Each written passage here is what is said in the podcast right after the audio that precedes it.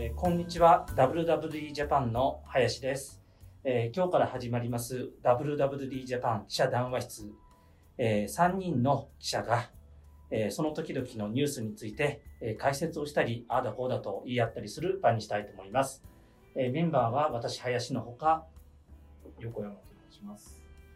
はい、編集部磯君です。この3人でお送りします今日が初の収録はい。なんですけれども、えー初回のテーマは無印良品で、えーなんで無印良品にしたかというとうーん今日の時点でも先週の話か先週先々週になるんですけれども新宿とあと埼玉県の、えー東武動物公園。東武動物公園で新しいお店が立て続けにオープンしたんですがこれが非常に面白いえ対照的な店だなというふうに思いまして、えーちょっとこのことについてみんなと語り合いたいなと思った次第です。はい。はい。で簡単に説明するとですね、まあ、我々の www.japan.com にも出てるんですが、えー新宿の方が無印良品新宿店、無地新宿、この2店舗、ちょっと離れてるんですけれども、ここに2店舗オープンして、もう一つが、えー東武スカイツリー線っていうのかな、えー東京から1時間ぐらいのところなんですけれども、そこの東武動物公園、ここの駅前に、えー無印良品ができましたと。この大きい区画で2箇所なんですけれども、ちょっとじゃあ、新宿について磯君さん説明してもらっていいですか、はい。どんな店か新宿は、さっき今、林さん言ったように、無地新宿と無印良品新宿っていうお店、もう徒歩で1、2分、2、3分とかの距離なんですよね。で、まあ、無地新宿の方がよりコンセプチュアルで、無印良品新宿の方がよりベーシックな品揃えっていうふうにちゃんとお店の内容を分けてるんですけれども、まあ、これ聞いてらっしゃる皆さんもきっと新宿ってもともとすごい観光客の方多くってインバウンドの方がお買い物をしていく百貨店とかでも無印でもお買い物していく街だったんですけれども、まあ、ご存知のようにコロナでそういったお客様はいなくなってしまった。じゃあ街としても活気を失ってるしもちろん無印さんとか近くの商業施設もお客様いなくなってどうしますかという問題意識があの街全体にあるんですけれども、まあ、無印良品としてそういった問題にどうコミットしていくか。で無印最近面白いのがそのお店ごとにちゃんとその地域の課題と向き合いましょうみたいなことを進めていて、まあ、そういう小売店っていうものがちゃんとそういうソーシャルなところにソーシャルイシューとかに入っていきましょうみたいなやり方が今っぽいなと思うところの一つなんですけどで、まあ、新宿のお店では無地新宿の方でですね、まあ、そういう区役所であるとかあと近隣のデパートさんとかとも話しながらこうまあ、新宿区ですか？こうゴミの問題とかもいろいろゴミどう削減してきますか？とかも行政としては問題ですからそういうところにもこうファッション小売、まあ、生活雑貨の小売として何ができるかっていうことを考えたお店の MD 構成にしていたり。で例えばこう無地新宿の1階の売り場全部無印良品の商品自分たちで回収してこう染め直したりとかちょっと、えーちょっとリメイクしたそれでまた売ってるリムジっていうプロジェクトの売り場なんですけれども、まあ、そういうね自分たちの古着を自分たちで売っていくみたいなことをあんなに大きく売り場で無印としてやってるのもあの店が初めてですし、まあ、そういったねコンセプチュアルなところ店作りが面白いな。無印の新宿っていう方があの伊勢丹のそば。の方。ええ。でもう一個の？無地新宿。英文字で無地新宿があのが丸のピカデリー。映画館館が入ってる方だね3分ぐらいかかるかな、うん。今だから説明してるのは伊勢丹のそばのうん。あのね。あのあの映画館の映画館の方。はい。大きい方ですね。大きい方でございます。はい。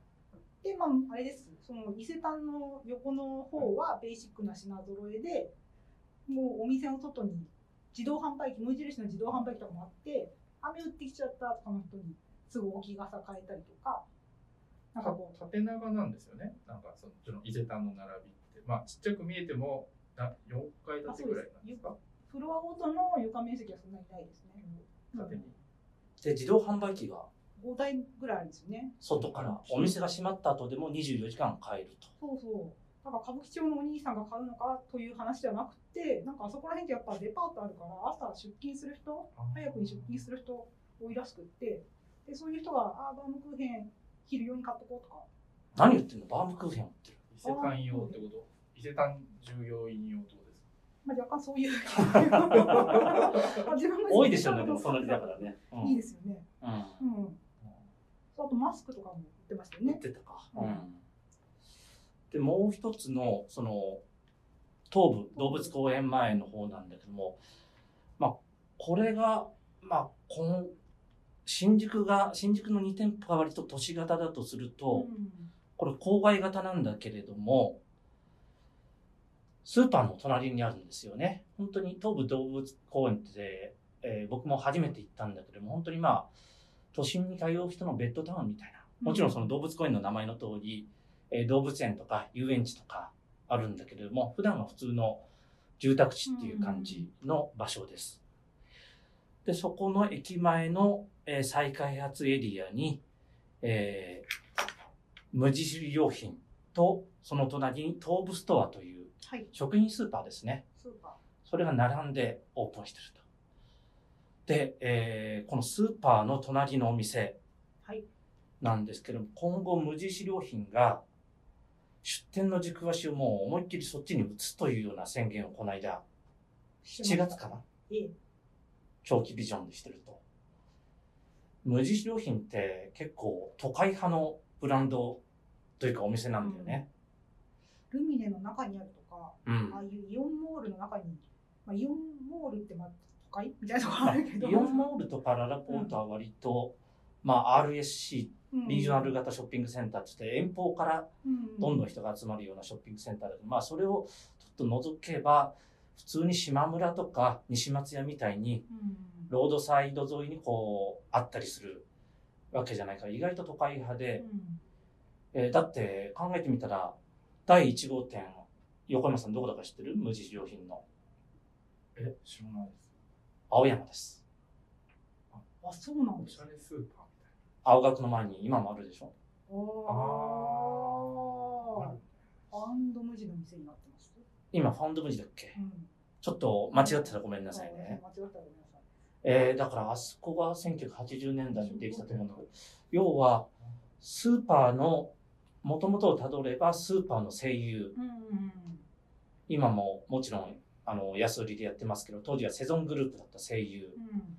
のプライベートブランドと誕生してそこから独立した形で第1号店どこに設けるかってなった場合まあ普通だったらまあね声優のあるような街とかそういうふうに考えるかもしれないんだけど。私も池袋だと思ってました。池袋とかそうだよね、うん。いきなり青山。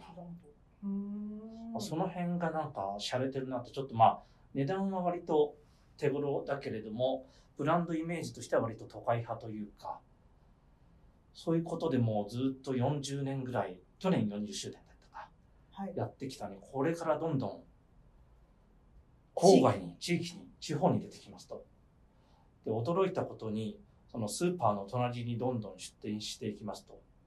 なんでスーパーの隣なの？食品スーパーって毎日のように皆さん行くので、そうすると来店頻度が上がって、無印良品の売り上げも上がりますっていう、そういう利益的な面ももちろんあるけれども、まあ、なんかやっぱりこうその使う人によってどうしたらこう使い勝手がいいか、便利であるかみたいなことを追求すると、そういう動線におのずとなるんだしなといううんものですよね。うん。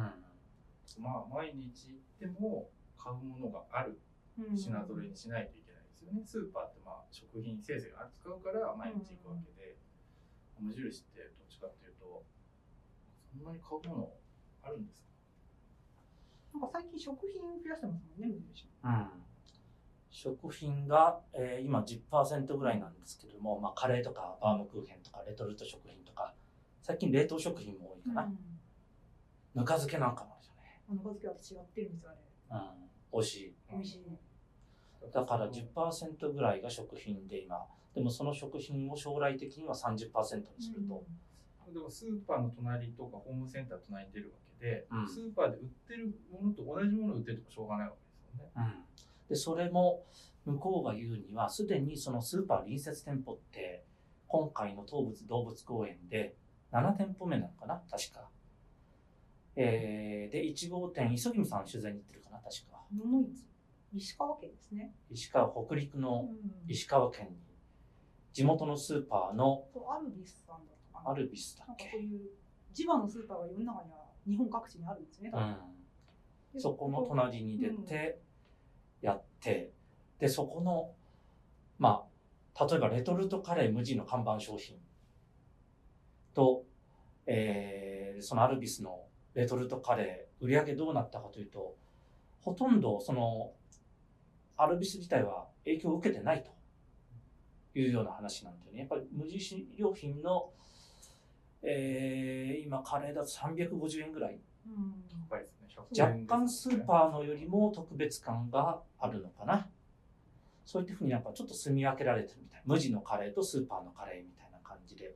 お互いウィンウィンですみたいなことをおっしゃってましたよね。うん。うんで、7月にそのスーパーとスーパーの横に出ますよと。しかも年間、まあこれスーパーの横だけに限らないんだけれども、年間100店舗出ますよ。あ、ね、年間100店舗増、純増。つまり、えー出店したり退店したりするんだけど、プラスマイナス100にしていくと。なんか今までこんなめちゃめちゃ出店する話、こちらと、あとあの会社とこの会社ぐらいしかないですよね。最初聞き間違いかと思って。なんかこう、100店舗出店するって、年間。かなり野心的ですよね。なんか、一昔前、アパレルのね、ねショッピングセンイオンモがどんどんできるときだったら、いざ知らず。だから、こう多いもんね。今これだけもうリアル店舗をね、なかなか出店を抑えようと、ネットを移行しようと、EC の方に移行しようとか言ってるにもかかわらず、その年間100店って、しかも無印って結構でかいからね、そうですね大。型店ですよね。うんコンビニとは違いますからね。コンビニと違うんで、うんえー、5、600坪あったりするわけで、今標準って呼んでるものが。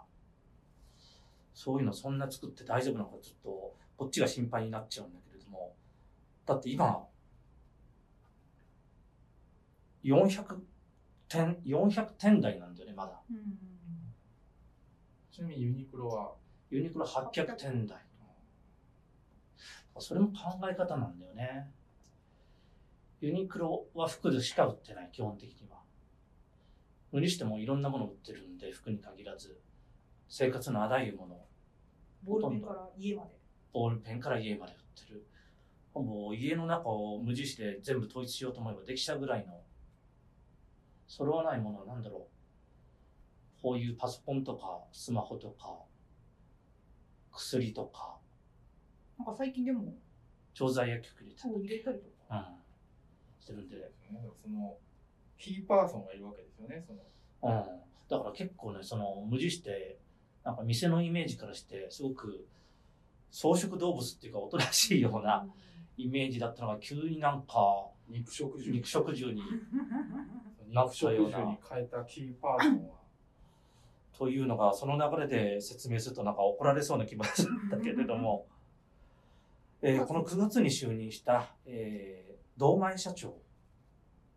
ここの道前社長ってどういう人なんですか、さん。もともとファストリテイリングの柳井さんの右腕と言われていたような、だからこういう、なんでしょう、目標をドーンとぶち上げて、そこにどうステップつけていくかみたいなのも、媒体によっては柳井流だみたいなふうに書いてるとこありますよね。そうなんだよね。やっぱりこの柳井流を感じないわけにはいかないというか、うんね、別人、会社になんか人格があるとしたら全く別の人になってるみたいな 気がするんだよね。れが、堂前さん、なんていうかね。あ、そうだ。あ元マッキンゼーからファーストリテイリンうん。長らく右腕的社長。そのもうフリースブームの頃からいたので、結構どユニクロの成長とともにみたいな感じ、その柳井イズムみたいなのがなんか、まあ、ライバルと言ってもいいかもしれない無印良品に投入されたというのはなんか、すごいなというような。ね肉食獣じゃないあの堂前さんが入って売上計画っていうのが出ててこれすごく話題になってましたよねあの3兆円3兆円。3兆円。だから今の6倍だよね。今いくらなんですか？今5000億ぐらいじゃないかな。その5000億弱。だから6倍ぐらいになる。1000億？10, 10年後に、2030年に6、えー3兆円にしますと。で3兆円って今のファストリーよりもでかくなるよね。すごいよね言葉を失ってしまいますだから本当にこれ言っ言っちゃったからには言っちゃったからにはね、これ冗談じゃ、冗談でなかなかこういうことを言わない。でも冗談じゃ言わない。アナリストの前で冗談言わないので。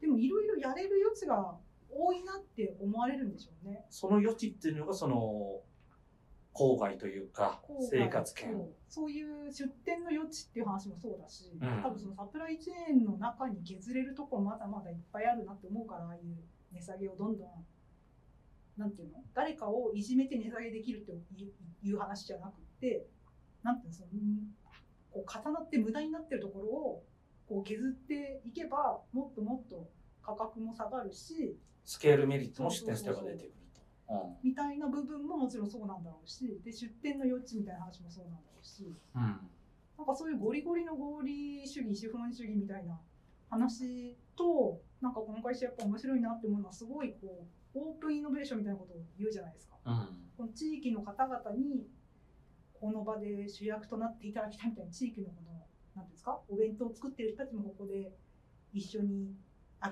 いしていきましょうよみたいなことを東武動物動物公園のお店でもすごい言ってましたけど。うん。あとその直江津の薬局調剤薬局。直江津ってなんだっけ？直江津あの新潟の世界最大級店舗、世界最大の店が東京とか、うん。えー上海じゃなくて直江新潟の直江津にあると。えーうん。というのもまた面白いですよね。うんでまあそういう薬局入れたりとか自分たちに足りないものをどんどん入れてやっていきましょうみたいな私たちはプラットフォームですみたいなやり方するのってなんか今の時代感だなみたいなことも思いますしでなんかこうもともとすごくそのいわゆる SDGs みたいなことが根本にあるじゃないですか。まあ、そういう言葉がない時代からね。うんだからそういう本当にゴリゴリの資本主義のどう利益出していくんですかみたいな話とそういう部分？そういうなんでしょうソーシャル一に対して。見非効率と思われるような社会課題を解決したりとかパブリックなうん、テーマに取り組むみたいな。で多分それが実現できるでしょっていうのが今の時代の流れだしっていうのを感じましたよね。うんかこう業界の話というかインサイダー的な話だとやっぱりそのこの時代みんながこう結構その大大きなショッピングモールだと退店が相次いでるわけですよね。であとまあ地方だと駅前の一等地にある百貨店がまあ潰れたりなくなったりしているみたいなところにまあ無印100店舗出しますよっていう多分話をメッセージとして出してるからそのまあ例えばそのね駅前の一等地に百貨店がなくなっちゃってその行政が困ってる行。政が困ってる、にぎわいがなくなってるって言った時に救世主のように無印良品様が私がこの一等地を一等丸々使いますみたいなこと言ったらまあいやーありがとうございますって感謝されながら家賃も激安で入れるっていう、うんまあある意味逆張り戦略なかなか鮮やかかなとは思ってます。実際そういうケース増えてるよね。そのさっき磯君さんが言った直江津直江津も伊東洋華堂の跡地だっけ？そうですそうです。うん。大まごめんなさい大伊藤洋華どうかはい。うん。間違ってたらごめんなさはいい。さっきはそればっかしで。えー、その跡地でちょっと市内が、中心部が空洞化しちゃったみたいなところにうん入って、ちゃんと逃げを作りましょうと。横浜でもそんな感じで出店横浜も高島屋の、えー、港南台。うん。横浜のちょっと郊外の駅なんだけれども、そこの高島屋が閉まった後に、えー、2フロアぐらいで入ったんだっけ。なんか高島屋みたいなまあ大手企業ですけど割合こうで百貨店ってちっちゃい店舗がこう地方に衛星都市とかに衛星のようにこうサテライト店舗があったでもまあやっぱいい場所にあったところの、まあ、でもやっぱりねしこう集約させようっていう中で空いたところに、まあ、まず無印が入る、すごく多いですよね、うん。あそこが空いた特に大きければ大きいほど無印が入りやすくなる、入りやすい。うん。今までやっぱりねごまあ5フロアとかね。6フロアが空いちゃうともうなかなかこうね埋められないドンキホーテだったのが、まあ、やっぱりドンキよりは無地の方がいいって思うんですかね。なおっしゃるところもあるのかなうん。キャラクターが対照的だけどね。ドンキとムジは。えーもう一つ頭いいなと思ったのは、そのスーパー横。今だと割とドラッグストアなんかが食品スーパーと並んでるところが幹線道路沿いとか結構多いんじゃないかなね。俺がいつも行ってるスーパーなんかも、八尾港の脇に松本清みたいな感じになってるんだけども、5、600坪って言うとあれぐらいのスペースになるんだよね、おそらく。うんうんだからそこに割って入ることになるのかな、今までそのドラッグストアをあった場所に。この間、全く別の話で、えーあるアナリストの人が言ってたんだけど、今ものすごくこう、24時間の奪い合いだと。うん。うん。時間の、時間の奪い合いだと。財布の奪い合いだけじゃなくて、時間の奪い合い。うん。で、大体なんだろう。今 EC、EC ってみんな言ってるけれども、えースマホ見てる時間ってまあ3時間とか、長い人で5時間とか、そんな感じで、その中でまあネットフリックスと動画見たり音楽聴いたりだとか、そうやってると意外に買い物にうん。どれだけ見てくれるかっていうのは人に心もとないと。確かに。うん。でもスーパーって週何回か行くわけでしょ。うん。いやおなしに。いやおなし買い物に、に向き合う時間もある。うん、まあ家庭持ってる人だったら2、3回行くのかな。で、隣に無印があったらその方がはなネットで買うよりも早いって話になるんじゃないかな。そういうところは非常に合理的なのかなと思ったりもした。まあ、ただその、ねお二人は無印特集やった担当だと思うんですけど、僕は去年の秋にね。去年の秋担当して無印を表紙からやった僕担当してないんで、で、僕そんなに無印、あの、家にないんですおない。よ。はいうん。ない派としてうん。一応言おうと思って。うん。不満がある。不満を、なんか、いや、だからその、割合郊外に出る店舗って、やっぱチェーン、要要はチェーンオペレーションっていうか、そのチェーン店舗理論でこう、ローコストオペレーションっていうのがやっぱり、ノウハウがすごくあるわけじゃないですか。うん。だからこう、どどうや、どの、いかにこう、運営費も安く抑え、出店費も安く抑え、うん。そこら辺のノウハウっていうのは、まだないですよね。まあ、これからの。これからということですよね。だから、だけど、やっぱり西松屋さんとか一緒に出てるそういう会社って、なかなか優れたそういうあのノウハウがあるので、うん。そこら辺は一個課題なのかなとうん。思っ。西松屋なんてね、今コロナ禍でも比較的堅調なところだけど、広いお店に行っても店員さん2人ぐらいしかいないんだよね。ねガラガラなんだけども、ちゃんと利益が出てますみたいまあ、だからそういう意味だと、まあ、郊外で似たようなやつ、ニトリ？な。うん。ニトリっていうのはちょっと似てるのかなと思うんですね、無印と。まあ、インテリアもイ。ンテリアって、まあ、店舗も結構大きいし、うん。こうまあ意外にあの今すごくいろんなものを扱っててという意味だと、まあ、ニトリと無印でこう隣り合うって今まであんまりないイメージがあるんですあんまりないよね。ニトリと無印が隣り合うのは、あんのかな、あんまりきうん見たことないな。今後は増えるかもしれないですよね。でもそう隣り合った時にうん。僕からするとどっちで買うんだろう家具を。ニトリと無印があったらうん。だどっちかじゃないですか。うん両方行かないじゃん。疲れちゃうから。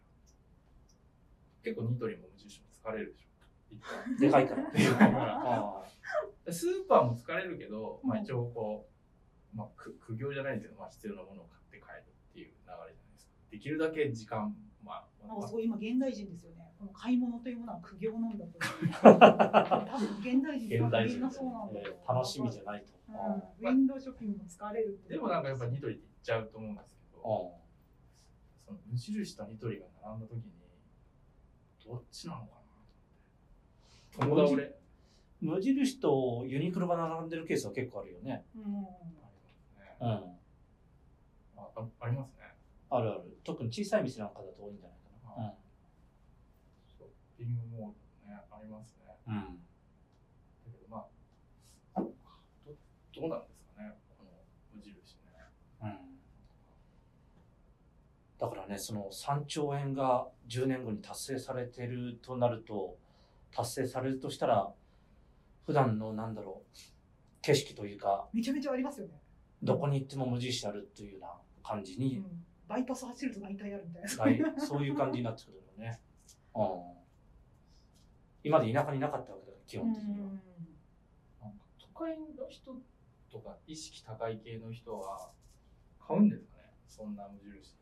なんかそういうの嫌がるじゃないですか。なんか僕と同世代のああ意識高い人。僕のような意識が高い人。僕は意識高くないんですけど、あの僕の年代の人でなんかこう意識が高い人って無印好きですよね。シンプルで無駄がなくて、なんか僕が学生の頃ってよくなんか全部無印みたいな。無地ラーだね、今で。こちらみたいな人いて、うん。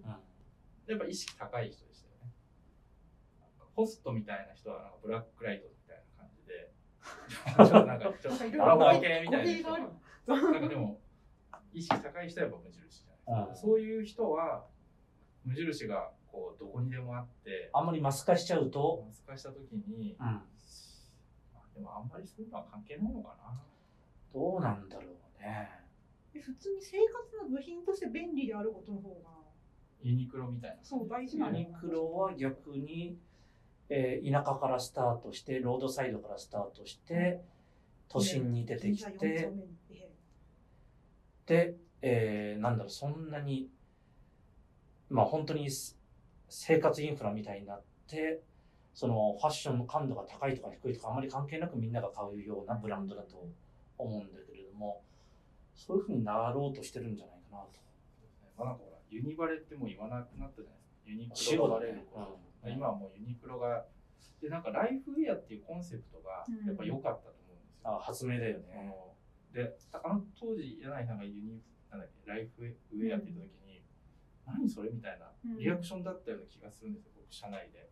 ライフウェアってなんだよみたいうんな。なんか、それを上司の人が言ってた気がして、だけど、今思えばあのコンセプトが、やっぱ、すごくこう、いいコンセプトで、じゃあ無印って、印がないっていうので、いけるんですかね？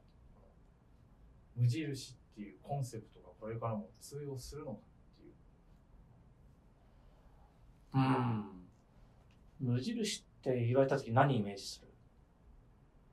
え、なんか、かま、え、無印？シャーペン？シャーペン。ノート？人によりますよね。あまあ、アイテムで言えばうんそうなんだけれども、なんだろうな。その、シンプルだよね、まずみんなが言うのは。確かに、あの、どこに置いても、じゃ、部屋のインテリアに置いてもなんか邪魔しないとかさ、溶け込むとか、空気みたい、水や空気みたいな感じ。だからそれがまあ名前の通り無印ってことなんだろうけれども、うん、だからそういうふうに生活必需品のインフラみたいになってくんだよね。もう水と、水と空気みたいな。今後も注目していきましょなんか締めたな。長く、予定よりだいぶ長くなっちゃったんで、もう締めましょう。じゃあどうもありがとうございました。はい第1回目、無印良品ま。した来週よろしくお願いしますろしくお。願いします。